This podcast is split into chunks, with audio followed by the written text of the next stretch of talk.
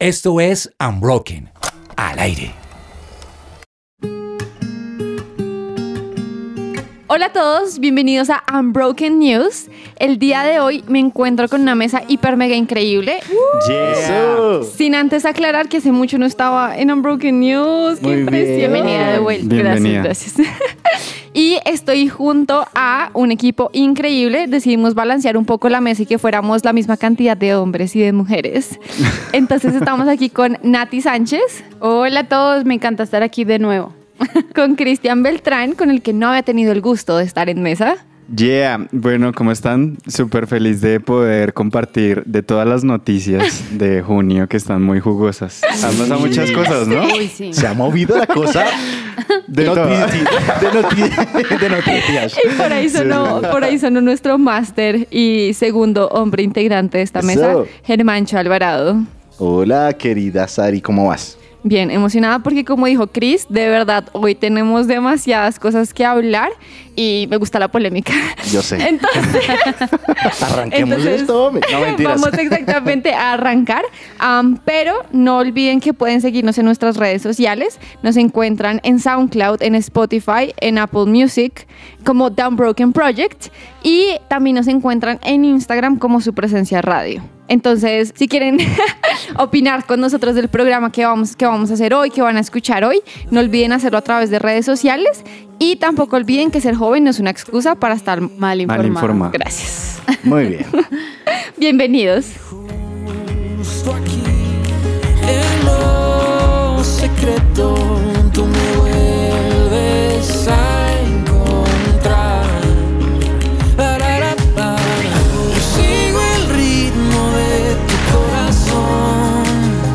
Su presencia radio. Bueno, estamos en este programa. Recuerden que nuestros news tienen algo especial este año y es que ya lo hacemos, digamos, un poco Dinámico. más dinámico y la idea es jugar un poquito más y que no sean tan, no sé, tan 1, 2, 3 en las noticias, sino que utilizamos algo llamado una ruleta por ahí, que ya la van a escuchar, ¿cierto, querida Sari? Sí, entonces el juego consta en que usando la ruleta vamos a repartirnos de manera aleatoria las noticias o las categorías de, las, de lo que vamos a hablar hoy. Porque son demasiadas cosas, pero Muchas. queremos mezclar muchísimas cosas de acuerdo al azar, Eso. a la suerte.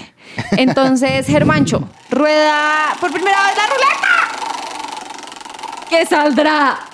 Eh, ¿Qué salió, Germancho? Dinos. Bueno, solo quiero decirles que ha salido, ha salido eh, tema político aquí en Colombia. Vamos a hablar acerca de algo que tiene que ver con la Comisión para la Paz. La Comisión de la Verdad. Eso. Exactamente. Esto es un hecho histórico. Les cuento que el pasado 28 de junio salió por fin el informe de la Comisión de la Verdad que fue creada por el acuerdo de paz que se hizo con las FARC. Y esta, la idea es entregarle a Colombia tres años de investigación que hubo sobre el conflicto armado, que se encargaron de documentar, de hacer una, una investigación muy detallada acerca de los casos, muchos casos de violencia, porque pues evidentemente no se pueden 50 abarcar años de todos. conflictos, sí. De los, 50, de los 60 años de conflicto. 60 años. Que se ha prolongado el conflicto armado y pues la violencia en Colombia.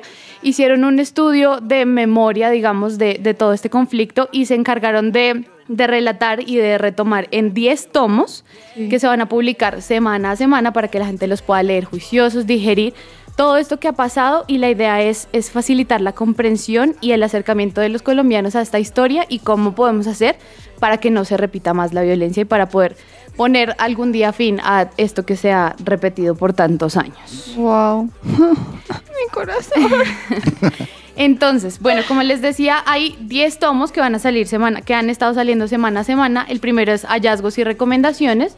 Son casi 900 páginas y tiene varios subcapítulos y habla sobre la violencia, violaciones de derechos humanos, de derechos internacionales humanitarios, el surgimiento y funcionamiento de las guerrillas, los grupos paramilitares y como los, los roles que ha tenido actores adicionales como el narcotráfico en el conflicto armado de este país. Hay unas cifras importantes que yo creo que vale la pena rescatar. El primero, por ejemplo, es que alrededor de 450.600 personas perdieron la vida entre 1985 y 2018, de las cuales el 45% corresponde al periodo entre 1995 y 2004. O sea, demasiado reciente. Otro dato importante es que los departamentos con más víctimas son Antioquia, Valle del Cauca, Norte de Santander, Cauca y Cesar, con pues orden respectivo de, de- de casos. Otro tomo que me parece súper interesante es el segundo y, y es el, el volumen testimonial y hay más de 515 páginas con relatos cortos escritos de víctimas del conflicto que abrieron su corazón y están contando cada uno sus experiencias nuevamente en estos tomos. Wow. Qué fuerte. Y así, tenemos la convocatoria a la paz grande, como tercer tomo, como cuarto tomo no es un más menor, afectaciones de niños, niñas y adolescentes. Wow. Entonces, ahí van, van saliendo semana a semana, como les contaba, y esto es un hecho histórico porque yo creo que es un paso a, a poder reconocer primero, como todos como colombianos, el conflicto que ha existido por tantos años y asimismo tratar de, de que pare. Y este es eh, precisamente el objetivo de la Comisión de la Verdad. Hay algo que me parece importante con esto último que dices, Nat, y es que la vez pasada yo estaba leyendo la Biblia y ese versículo me impactó demasiado porque decía como para que pueda haber restauración tiene que haber primero verdad. Wow. Es un versículo, es un versículo de la Biblia y eso me Increíble. impactó demasiado. Entonces, bueno, al final es un tema súper relevante para la historia de Colombia. Creo que se une a muchas más cosas que están sucediendo. Eh, y otra de ellas es el nuevo presidente electo de- del país. Entonces, para las personas que, que nos están escuchando, que son de otros países, que no son de Colombia, queremos que sepan que en este mes hubo elecciones presidenciales, eh, hubo primera vuelta y segunda vuelta.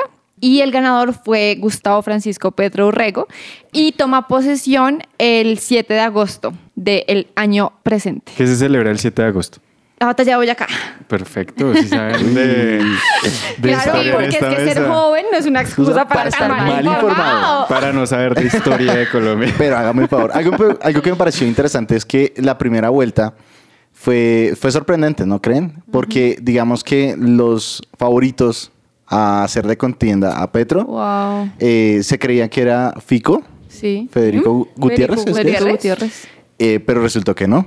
El quien se fue a la segunda vuelta fue el ex candidato, El ingeniero Rodolfo. el ingeniero Rodolfo Hernández. Exalcalde de Bucaramanga. Sí, Exacto. y pues el margen fue bastante, bastante corto, ¿no? O sea, digamos que Sí, la fue diferencia fue muy, muy Sí, cortica. fueron Estuvo bien unas elecciones cerrada. muy cerradas. En realidad había un punto en el que de verdad no se sabía quién iba a ser el favorito y no como suele pasar. Y es que no, uno seguro, uno piensa que Seguro seguro, ganar. este, este candidato o el otro. En realidad fue muy reñido y estuvo muy cerrado hasta más o menos como el 70% del escrutinio de las votaciones.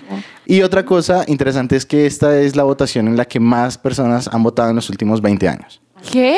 Ha logrado cruzar el umbral de votantes, del número de votantes. Y eso es algo interesante. O sea, es... Tremendo. Es interesante cuando se habla de el cómo incentivar la democracia y cómo Exacto. pues mucha población que está dentro del, del inicio de esa edad adulta que en Colombia empieza a los 18 años donde ya tienen pues digamos que la libertad para poder elegir a, a esa persona que quieren que gobierne, pues claramente sí se vio participativa en estas Sí, elecciones. completamente. Tremendo. Algo chévere aparte de lo que acabas de contar también es que tenemos nuestra primera vicepresidente afro eh, en el país, Francia Márquez. Sí, también. es. Entonces, esto me parece impresionante y también, obviamente, hay que hablar de las implicaciones que esto tiene. Así es. Porque desde ya era como el dólar se va a disparar un montón. Pero sé que tuvo muchísimas más implicaciones. No sé si Chris quieras contarnos un poco más al respecto. No solo en Colombia, sino A nivel internacional. Claro, y es que alrededor de estas elecciones han pasado muchas cosas más. Y una de esas que fue muy conocida en este cierre de junio fue la caída que tuvo Ecopetrol, en donde tuvo un acumulado hasta el 27%. ¿Qué es Wow. Ecopetrol? Porque pues hay gente que no, no es de Colombia, no sabe qué es. Ecopetrol es la primera compañía de petróleo de Colombia y también es la segunda empresa petrolera más grande de Latinoamérica. Bueno, y es que por el, el nivel de importancia que tiene Ecopetrol para Colombia, como lo hablamos, pues ellos tienen acciones en la bolsa y estas acciones en ese mapa político también se estaban especulando que iban a tener una caída importante. ¿Por y la verdad es que sí cerraron con un junio Sí. en donde estuvo en un acumulado del 27.3%. Y ¿De esta- pérdidas? De En pérdidas, negativo. sí. Wow. Menos el Ok. 27.3%. Ahora, Detrás de esto no solamente hay un tema político, porque claramente muchos estaban diciendo que por el nuevo gobernante, pues había, digamos que, eh, una, un temor de los accionistas y por eso estaban sacando la plata y las acciones se cayeron.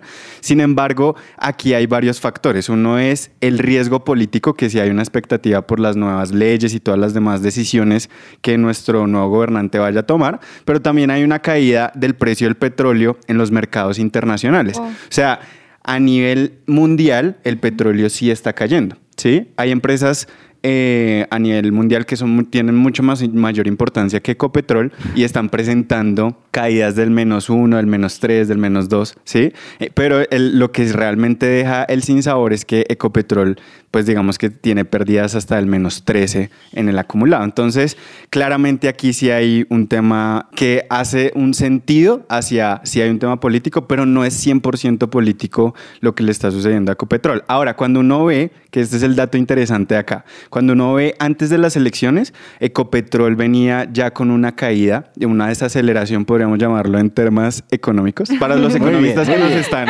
escuchando sí, y no, no, no se estén retorciendo allá porque yo estoy diciendo quién sabe qué cosa. El caso es que hubo una desaceleración y en medio de esa ce- desaceleración sí hubo una recuperación entre febrero y abril, última semana de febrero, primera de abril. Posterior a esto ya vino una caída libre, literalmente, en donde llegaron a un histórico eh, dentro de sus últimos, eh, podemos decirlo, dentro de su último año, sí, versus 2021, en donde tocaron casi que los 10 dólares con 82, Oh, ¿sí? ok. Pero Por acción. Sí, pero no, esto, digamos que cuando uno lo ve en el histórico de Ecopetrol, ellos han tocado peores. Ah, eh, ok. Dentro de los últimos cinco años, Sí. ellos llegaron a tener eh, valorizaciones a cerrar bolsa en 7 dólares. Ok. Wow. ¿sí? Entonces, digamos que sí está claramente impactado. El, el tema económico también está ahí, el tema político, pero pues digamos que ahí va. O sea, realmente estamos expectantes de saber cómo se va a plantear nuevamente el tema del petróleo a nivel mundial. Hay, hay algo que, que me llama mucho la atención de lo que dices y es el hecho de que muchas veces creemos que solamente un factor está determinando cierto comportamiento a nivel político y económico, que creo que es lo mismo que pasa con el dólar. O sea, son muchísimos factores los que están realmente afectando este, este, este valor del dólar. Entonces, En cierta manera también está relacionado con el tema que en Latinoamérica el, mapa político está cambiando, ¿no creen? Sí, digamos que a nivel del mapa político, cuando uno ya lo ve, si lo hablamos en, en las polarizaciones políticas que hay de derecha e izquierda, sí hay una tendencia, es lo que se puede ver eh, en el mapa de Centroamérica y Latinoamérica, donde sus gobiernos están mucho más inclinados hacia la izquierda. Esto tiene que ver con un cambio también posiblemente de esa ideología o esa, esa sensación de cambio que están buscando eh, las diferentes poblaciones en cada país. Y, y claramente eso también habla de, de, pues digamos que de muchas decisiones que tienen que ver con esa alianza económica política, en donde pues claramente los cambios de gobierno traen diferentes Claro. fluctuaciones en el mercado. Wow. Hay, hay una teoría que alguna vez mencionamos en un Unbroken Music, creo, y es que China va a ser como la que va a conquistar el mundo en un futuro. Ahora, si hay, cosas se han visto como lo que está pasando en, en esa nueva organización Nuevo estratégica. orden mundial. en, donde, en donde está el G7 y está Claro, los BRICS, ¿sí? Eh, que son esos países que están tratando de poder reacomodarse y tener estrategia en esas alianzas para poder ser más fuertes en sus economías ante toda la situación que se está viviendo, porque Claro. es que estamos viviendo temas de cambios políticos, estamos viviendo temas de inflación, temas de guerra, temas que claramente van, claramente van a impactar pues todo nuestro, nuestro diario vivir. Completamente. Wow. Bueno, con este cambio, sí. nos vamos con otro cambio. Germán, rueda la ruleta, por favor. Eso. Listo, listo. ¿Qué pasó? ¿Qué, qué pasó? ¿Qué El pasó? chisme, cayó en el chisme. Uy, uy. El chisme, el chisme. ¿Con qué nos vamos a ir El ahorita? chisme que yo creo que concentró a la mayoría de la población mundial durante todo el tiempo que Yo duró. también creo eso. Fue Una más novela. importante que Sí. las Literal. votaciones de aquí. O sea, Colombia. quiero que sepan que marcas a nivel mundial intervinieron en esta conversación en TikTok. Entonces, Pero no creo que tenga más ranking que el Betty la Fea. Pero yo diría que está Uy, llegándole, es una, llegándole. Esa es una noticia de junio. Pero bueno, ¿qué, ¿de qué estamos hablando? Sí, Porque la sí, verdad ya me perdí. la gente no sabe. Bueno, quiero que sepan que estamos hablando de, yo creo que uno de los juicios más importantes de la contemporaneidad. y es el juicio entre Johnny Depp. Bueno, por lo menos, o sea, aquí Germán me está haciendo cara de que qué rayos estoy hablando. No. O sea, quiero que sepas que para la generación Z, este juicio es un hito a nivel cultural e histórico. ¿ok? Ok, ok, ok. Es el juicio entre Johnny Depp y Amber Heard. Que también se habló en el Unbroken News de mayo, ¿no? Porque ya veníamos... Es que arrancó en esa época. Dios, ya llevamos iba- mucho tiempo en esto. Lo que pasa es que ya concluyó. Ya hay un veredicto, ya hay un ganador, entre comillas. Hay alguien que tiene que ¿Una asumir. sentencia? Eh, ya hay una sentencia. Pero interesantemente, en- digamos que mm, en la vida real no ha terminado. ¿What? Es decir, les voy a comentar así súper rápido. Eh, Pero toda- cuéntanos, exacto. Sí, les voy a comenzar desde el inicio. Resulta que más o menos desde el divorcio de Johnny Depp de su ex esposa Amber Heard, que eso fue más o menos en el 2015, Corría un 20 de julio. algo así. Resultó que ellos habían terminado en un acuerdo de que ninguno iba a hablar mal del otro, pero desafortunadamente para el 2018 aparece un, un artículo escrito que parece ser a nombre de Amber Heard, en donde se daba a conocer que posiblemente ella fue víctima de abuso eh, intrafamiliar. Entonces, digamos que a raíz de eso, todas las miradas se enfocaron en Johnny Depp porque él era el único ex esposo que en ese momento ella tenía. Entonces, asumieron todo el mundo que Johnny Depp era la persona que fue el abusador. Por lo tanto, digamos que eso se vio reflejado en temas como, por ejemplo, que Johnny Depp perdiera contratos, o bueno, se alega que perdió contratos a raíz de eso, aunque no se ha probado completamente, pero es como que el, lo que culturalmente pensamos que pasó, ¿sí? A raíz de eso, Johnny Depp decide demandar no a Amber Heard, sino al, digamos que a la revista que publicó fotos que alegaban el abuso físico que, que Amber Heard recibió en- durante su matrimonio. Y eso fue en el Reino Unido. Eso fue más o menos entre el 2018 y en el 2018. Yo no sabía nada de esto. O sea, Germán es un gurú Los de este detalles. juicio. Qué pena, es que la verdad debo admitir que fue muy interesante y pasa este juicio en el Reino Unido, Johnny Depp lo pierde. En el Reino Unido el juez determina que él sí fue un abusador, entonces por lo tanto él pierde el juicio en contra de esta revista. Listo, eso queda ahí, supuestamente Amber Heard no fue la demandada en ese, en ese juicio, pero sí fue la testigo principal. Johnny Depp obviamente pierde el juicio, pero en el 2020 él decide demandar a Amber Heard por eh, Difam- precisamente difamación. difamación, Difamación. a raíz del artículo que fue publicado en la revista de Washington Post. Pueden, digamos que, atar cabos con respecto a las fechas, gracias a Google, pero digamos que este año específicamente, este juicio que se llevó en Virginia tuvo varias cosas interesantes. Una de ellas es que fue televisado a nivel internacional, en el sentido de que la jueza, esto no lo pidió el, el equipo de Johnny Depp, y de hecho estuvo en contra el equipo legal de Amber Heard, y es que no fuera televisado. Se- existía esa posibilidad, pero la jueza dijo lo siguiente, como es un juicio con un perfil muy alto, si, de- si digamos que yo lo cierro y no lo televiso, puede que la sala se llene de mucha gente y las calles se llenen de muchas personas. Claro. Entonces dijo, no, lo vamos a hacer televisado. Eso para empezar. Segundo, resulta que como los servidores donde estaba albergado este, eh, precisamente este artículo eran en Virginia, daba la posibilidad de que se pudiera hacer eso, de que fuera televisado. Obviamente, digamos que empezó el juicio, duró seis semanas, terminó el 24 de junio con un veredicto a favor de Johnny Depp, en donde los jurados determinaron que Johnny Depp no era un abusador y hay dos tipos de términos en cuestiones de, de daños, por así decirlo, daños punitivos y daños de compensación. Los daños punitivos... Sigue sorprendiendo tu conocimiento. Es que es interesante eso.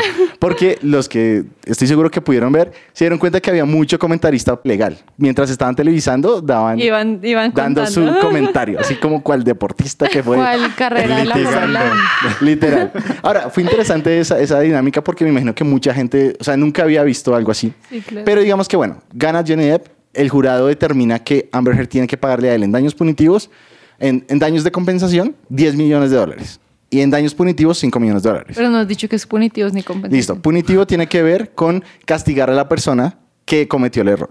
En este caso, cuando se habla de que son daños punitivos, es decir, que la manera en que el- el- los jurados están diciendo es, Amber Heard no fue la víctima, Sí. sino que fue la, la, La vic- la- victimaria. victimaria.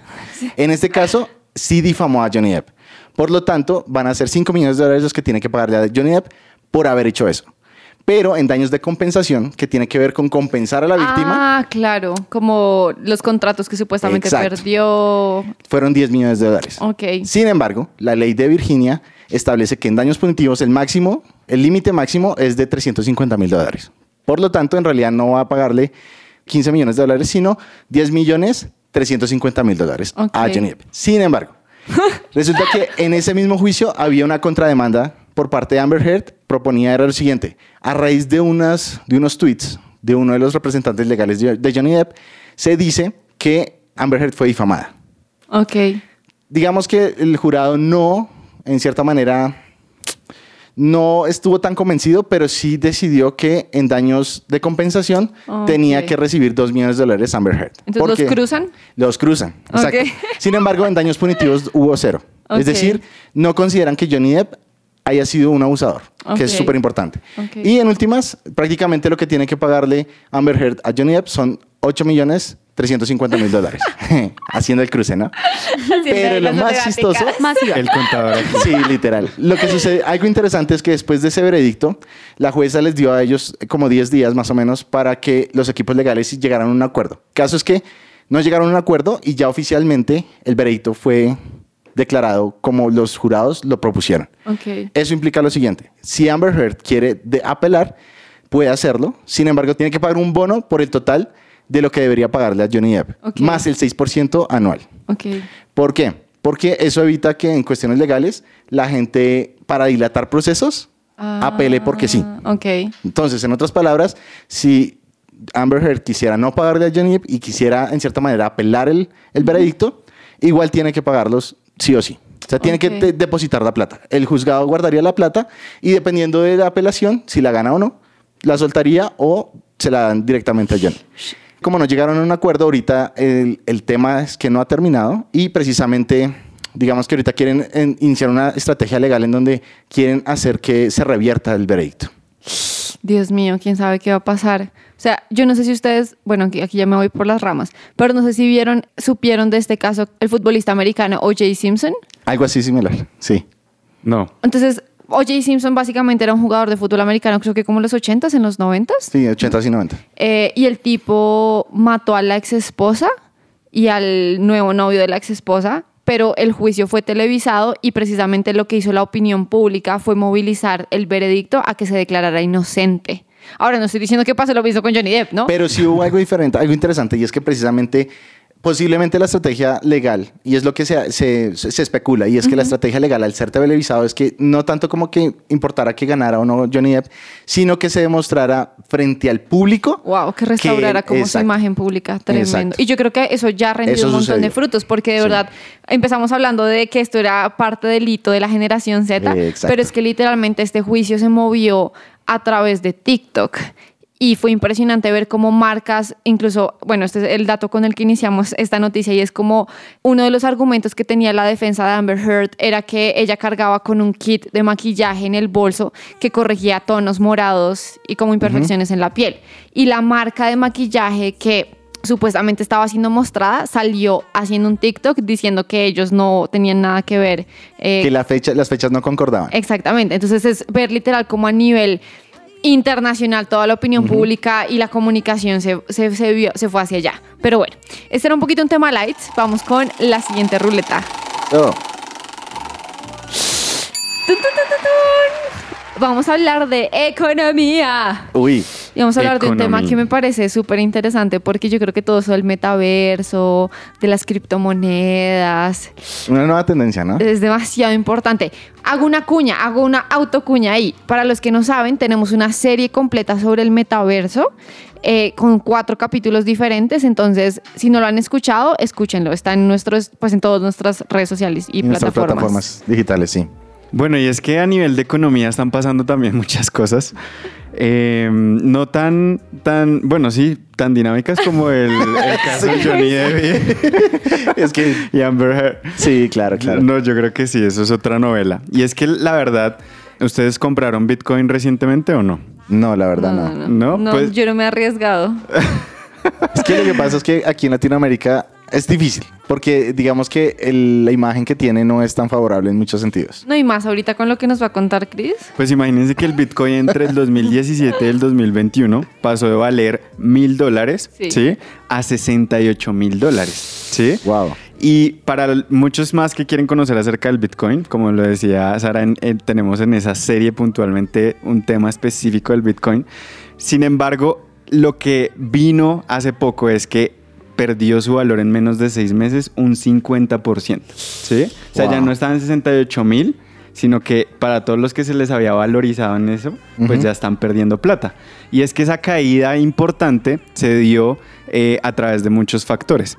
Y entre esos es una desaceleración que hay en esa inversión por las dinámicas y las especulaciones que hay a nivel de la bolsa. ¿Sí? Ok. Hemos visto que también a un Wall Street ha, ha presentado caídas y cierres negativos y eso hace que los inversionistas, pues digamos que empiecen a quitar el riesgo, ese capital de riesgo y empiecen a llevarlos a, a inversiones mucho más estables. Seguras, ok. Entonces, pues digamos que eso ha generado bastante polémica también. Y adicionalmente, aquí también hay chismecito. Uy, y es que aún Hash, hash. Multimillonarios como Elon Musk eh, fueron demandados, ¿sí sabían? What? Fueron Ah, demandados. Ahora, yo siento que mucha gente lo odia a él, pobrecito. Lo que pasa es que él, él es un personaje. Sí, pero es que él sus opiniones influyen Son bastante. muy importantes. Sí, sí, sí. Él, él, con su opinión respecto al Dogecoin fue que, Sí. Lo digamos, disparó y Para decir. después lo bajó, Ajá. ¿no? sí, es que el dilema fue ese. Él, digamos que simplemente con su opinión acerca de esa moneda hizo que se evaluara, se evaluara muchísimo. Sí. Pero en realidad es una, era una moneda que no tenía peso. Entonces, cuando se evaluó, pues la gente dijo. Le echó la culpa Sí, exacto. porque, ok. Y también, aparte de eso, pues están, digamos que alrededor de esto también noticias como la de Ruya Ignatova. Que ¿Quién es? ¿Quién es ella? Es la que se hace llamar la reina de la criptomoneda. Y es que in- inventó en el La reina del flow. 2017, Con la reina del sur. inventó en el 2017 una empresa que se llamaba OneCoin. Y Ok. Ok. ella vendió la idea de la empresa en que iba a matar el Bitcoin. Pues en el 2017 se desapareció y este El es el de día. Tinder. Este es el día que eh, el FBI todavía ni siquiera la ha encontrado. Oh, Dios mío. En donde Wow. dicen que todavía esos 4 mil millones deben estar por ahí, solo que están ocultos. Sí. eh, en esos paraísos eh, donde se guarda la Fiscales. plata roba. Es que todos lo van a encontrar en, en el meta, en el metaverso. Pero pues es una incógnita también en medio de esto y eso ha, ha aprovechado para generar mayor tormenta y hasta llaman este tiempo como el invierno del Bitcoin, Uy.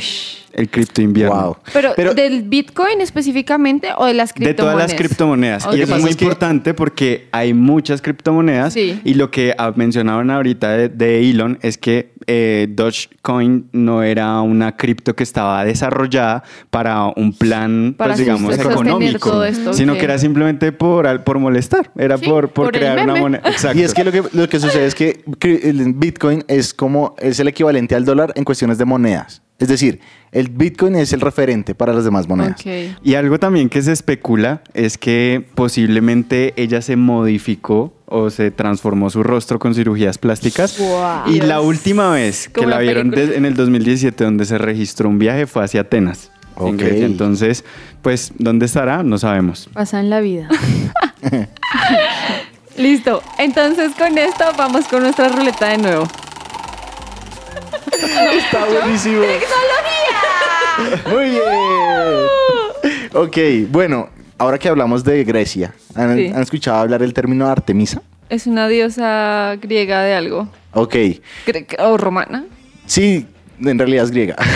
Artemisa se cree que es la, la diosa de la, de la casa, creo. Pero bueno, en realidad lo que quiero contarles es específicamente en el tema tecnológico es que hay un proyecto de la NASA llamado Artemisa y es el anhelo que tienen ellos de volver a pisar la luna en los siguientes en esta próxima década, en esta década en la que estamos. ¿Y qué sucede? Ellos la NASA desarrolló un tratado, Pues- un acuerdo Algo así como los acuerdos de, Socovia, pero en este caso para Y yo dije Varsovia ahorita y ustedes no se dieron cuenta.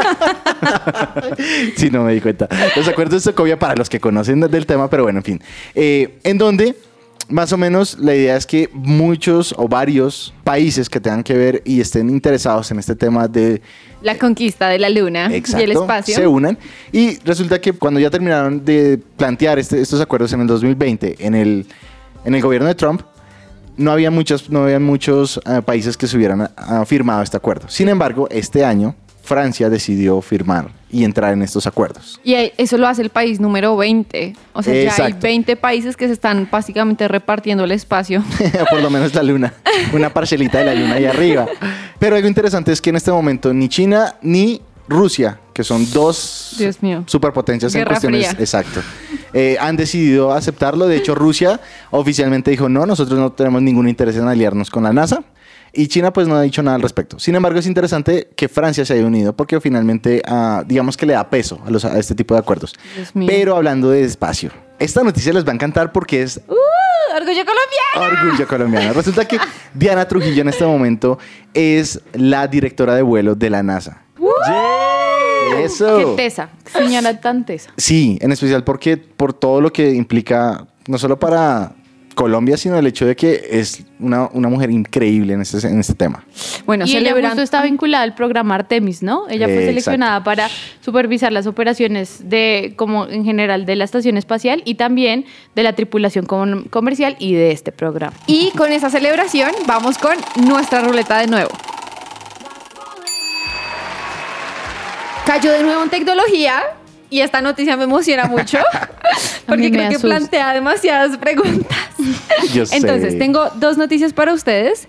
La primera es que Amazon está probando con Alexa un- una especie de setting, una especie como de una nueva configuración que todavía no sabe si va a lanzar al mercado o no, en donde va a permitir que Alexa imite la voz de un ser querido que ha fallecido. Uy, no. ¿Qué piensan? Wow.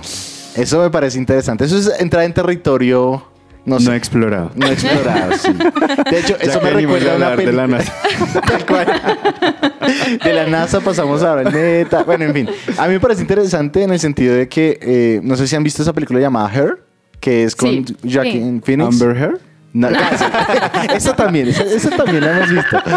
Que es interesante porque esa película narra el tema de cómo el personaje, el personaje principal, desarrolla una relación muy profunda con una inteligencia artificial prácticamente, que se podría hablar, específicamente como una especie de Siri. Me impresiona, porque digamos que la brecha entre la tecnología y el ser humano se está cerrando tanto que si Alexa desarrolla esa, o sea, si abren al público esa, esa configuración, pues imagínense la relación que nosotros tendremos con Alexa, por así decirlo. Sí, yo creo que es fuerte porque claramente estar hablando con la persona que uno extraña, pues digamos que emocionalmente debe generar Un muchas, shock impresionante. muchas cosas. No, Entonces, no me parece sano, no deja cerrar el ciclo. O sea, la parte psicológica de un producto así, porque a la larga eso es un producto, es un Sí. servicio que vende Amazon o que pues está desarrollando, pues sería tremendo. O sea, yo creo que hay muchas cosas ahí todavía por explorar. Y sobre todo que lo que hablábamos es territorio no conocido. Exacto. Y Germancho empezó a hablar de inteligencia artificial, Eso. adelantándose a esta segunda noticia que quiero darles, y es que este mes un empleado de Google, creo que todavía es empleado, no lo han despedido. Eh, Espere. Esperemos que no. todavía.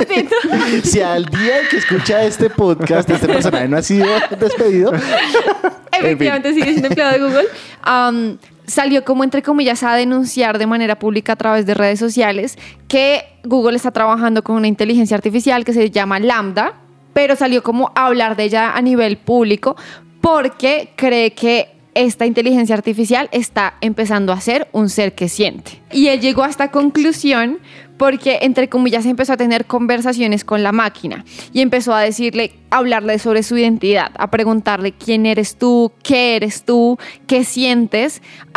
Y esta máquina básicamente está como, es como que tiene todos los algoritmos y todo el conocimiento de lenguas e idiomas que tiene el ser humano.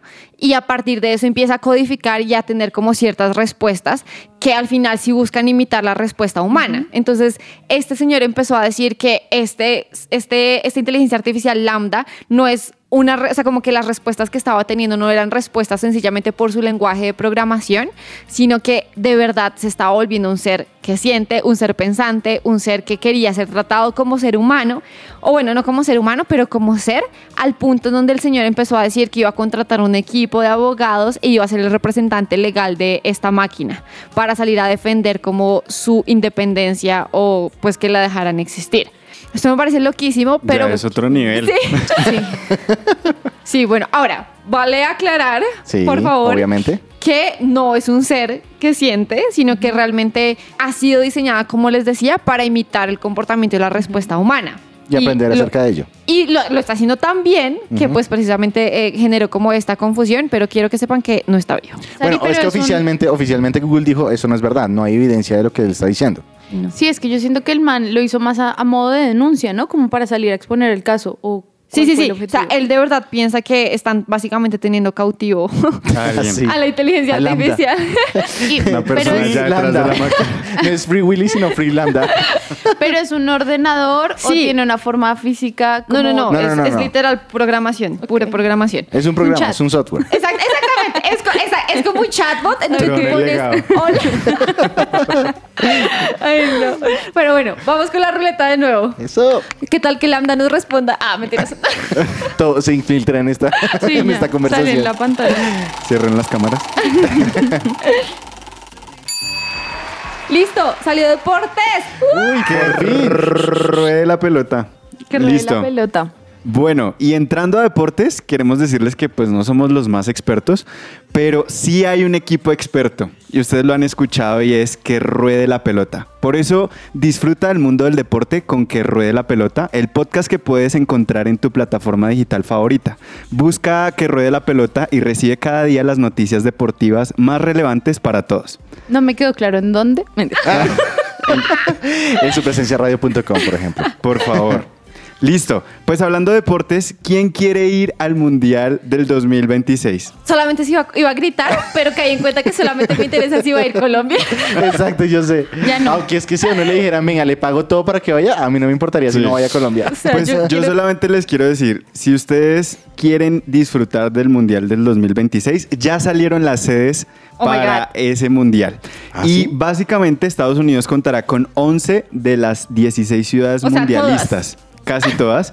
México con tres ciudades y Canadá con dos. Entonces, si usted no logra sacar la visa canadiense ni la de norteamericana, Me- pues, la gringa puede- lo recibe. Pues saque la mexicana. Sí. No, pero creo que en México necesitamos No, visa. no, no, no, no, necesita- era un chiste, era un chiste. sí. Así que el pueblo mexicano, nuestro país hermano, nos espera para todos los que no tengamos visa. Eso. Entonces, también lo interesante Pero es, vamos a llegar o no vamos a llegar. pues yo tengo la fe intacta desde, desde ya. Pues renovada, porque finalmente fuimos lo, a lo este. importante es ahorrar. ¿Sí? De aquí al 2026 Y orar. hay que ahorrar. Orar sí. de aquí el 25. Sí. Bueno, y también están pasando cosas a nivel de la selección, así que Eso, tranquilos. eso. Por eso, por eso, porque- eh, pero quiero cerrar con este dato, y es que México, imagínense que va a ser el país eh, que va a albergar tres veces el Mundial, ¿sí? Es el primer Oh. país en convertirse en albergar tres veces el Mundial. Eso lo hizo en 1970 para los futboleros, en 1986, y será en el 2026. Wow. Bueno, y si que... el mundo no se acaba por una inteligencia artificial.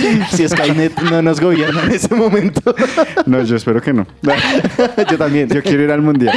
Bueno, y hablando de la selección Colombia, Sí. ¿sabían que tenemos nuevo técnico? no, sabía. Pues nuevo técnico y se llama ¿Qué? Néstor Lorenzo. Oh my God, Y es ¿quién que es? era conocido también por ser el asistente técnico de Néstor? Néstor Peck. Peckerman. Oh my God, ¿será que sí? Ah, ¿Se le no. untó algo?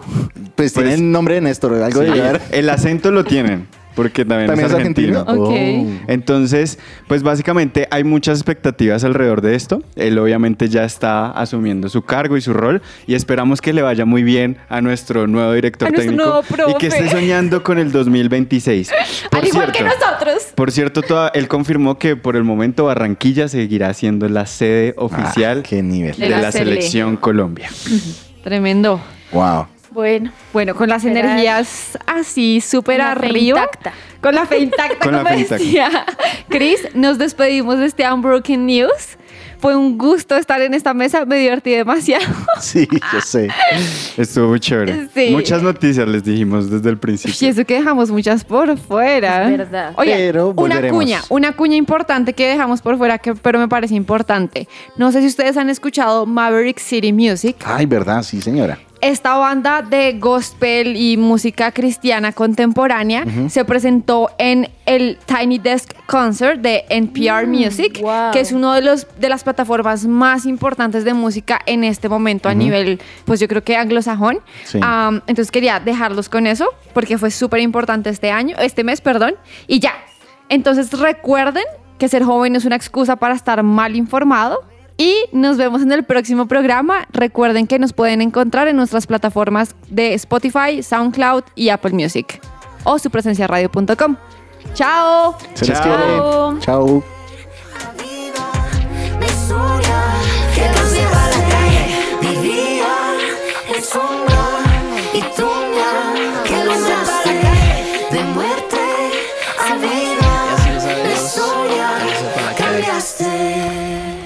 Somos Unbroken.